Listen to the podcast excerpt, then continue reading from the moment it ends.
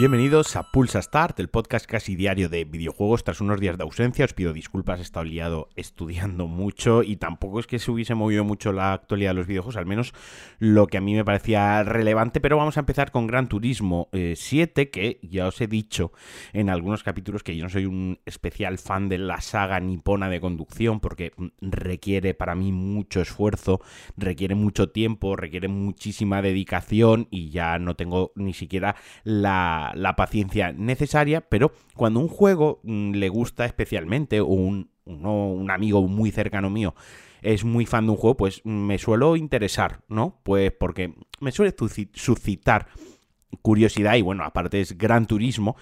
Y lo que se ha sabido gracias a un folleto impreso en papel, o sea, mm, si en 2021 hay filtraciones por folletos impresos en papel, o sea, ya eso debería ser la noticia en sí. Bueno, pues hemos sabido en un por un libreto publicitario que algunos detalles más de la próxima entrega de Gran Turismo que llegará para PlayStation 5, que llegará también para PlayStation 4 y que hasta ahora eh, Polypony Digital se había centrado en pues enseñar con unos pequeños vídeos, eh, un poco al estilo de lo que están haciendo con Forbidden West, pero un poco, pero mejor, eh, pues un poquito los circuitos, el modo foto, alguna cosa, pero ya está, nos había dado mucho, mucho más detalle. Pues bueno, como os decía, gracias a este panfleto, sabemos que el juego tendrá más de 420 coches, más de 90 circuitos y varios modos de juego. Como ya os digo que yo no soy un especial fan de la saga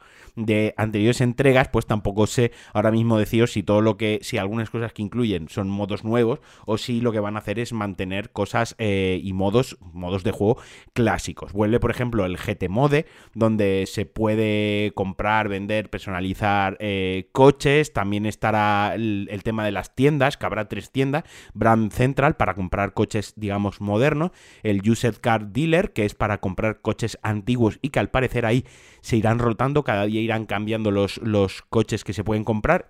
Y por último, la Tuning Shop, donde ahí pues ya podremos eh, tunear el coche, nunca valga la redundancia, eh, tanto en componentes estéticos como también en componentes mecánicos, que creo que es donde está aquí la gracia en Gran Turismo, ¿no? Para los locos de la simulación que quieren llegar a ese nivel de, ¿no? de, controlar todo lo que pueden cambiar del coche y ajustarlo perfectamente. Luego habrá un modo Escapes, que más o menos es un modo foto con un montón de localizaciones. Esto aquí vamos a ver auténticas locuras. O sea, aquí yo estoy convencidísimo que vamos a ver barbaridades y algunas fotos que nos harán dudar de si es realidad o videojuego. Y por supuesto, el License Center, que es donde se obtienen carnets. Ahora es donde estoy metiendo la pata porque no he jugado un GTA en años. Y donde se explican técnicas de conducción básicas y no tan básicas y avanzadas para lo que digamos el, el propio juego en sí.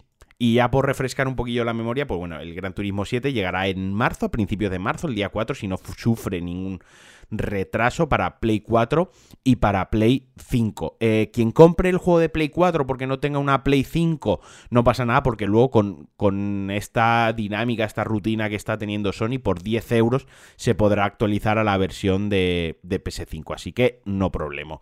Y Ahora vamos a hablar de otra, esta sí que es una de mis sagas favoritas, ya he comentado en algún Pulsa Start anterior que había rumores, se empezaba a escuchar que Splinter Cell iba a volver, quizás en un mundo semiabierto, que Ubisoft lo tenía casi claro. Pues bueno, al final Ubisoft confirmó la semana pasada oficialmente que está manos a la obra con el remake de Splinter Cell. Será un remake totalmente next gen con Snowdrop, el motor que por ejemplo va a usar la próxima entrega de Avatar, Frontiers of Pandora. Será un juego lineal y que servirá para sentar el futuro de la saga porque luego vendrán más entregas. O sea, no habrá mundo abierto o si hay un pequeñín, no sé si harán un rollo hub de misiones y dentro de la misión pues que sea el escenario, el, diseño nivel es un poco más abierto, pero vaya, en principio será una historia narrativa lineal y no, y no un mundo abierto como tal, como, como apuntaban o sugerían los rumores que se habían comentado. Y como y yo creo que aquí aparte lo, lo importante es que van a usar el nuevo motor gráfico, o sea, esto se va a ver de cojones, se va a ver súper bien, pero sobre todo, sobre todo es que están construyendo una base para futuro futuras entregas. O sea que esto tienen idea de que Sam Fisher vuelva, a ver si vuelve no anualmente, pero cada dos años y que la saga se rehaga. A mí me encanta, junto a Metal Gear Solid. O sea, yo nunca he sido de elegir Metal Gear Solid o Splinter Cell porque lo hubiese tenido muy, muy claro. Me voy con Kojima y sus ideas de olla, pero creo que Splinter Cell te da esa, esa aventura de espías, sigilo, acción, con una trama no tan, no tan rebuscada, tan de ciencia ficción y que requiere tanto esfuerzo del jugador como en Metal Gear Solid, que requiere muchas veces esfuerzo para saber quién es quién, qué está pasando, cuándo está pasando, por qué está pasando y hacer muchas concesiones a la fantasía, a la ciencia ficción.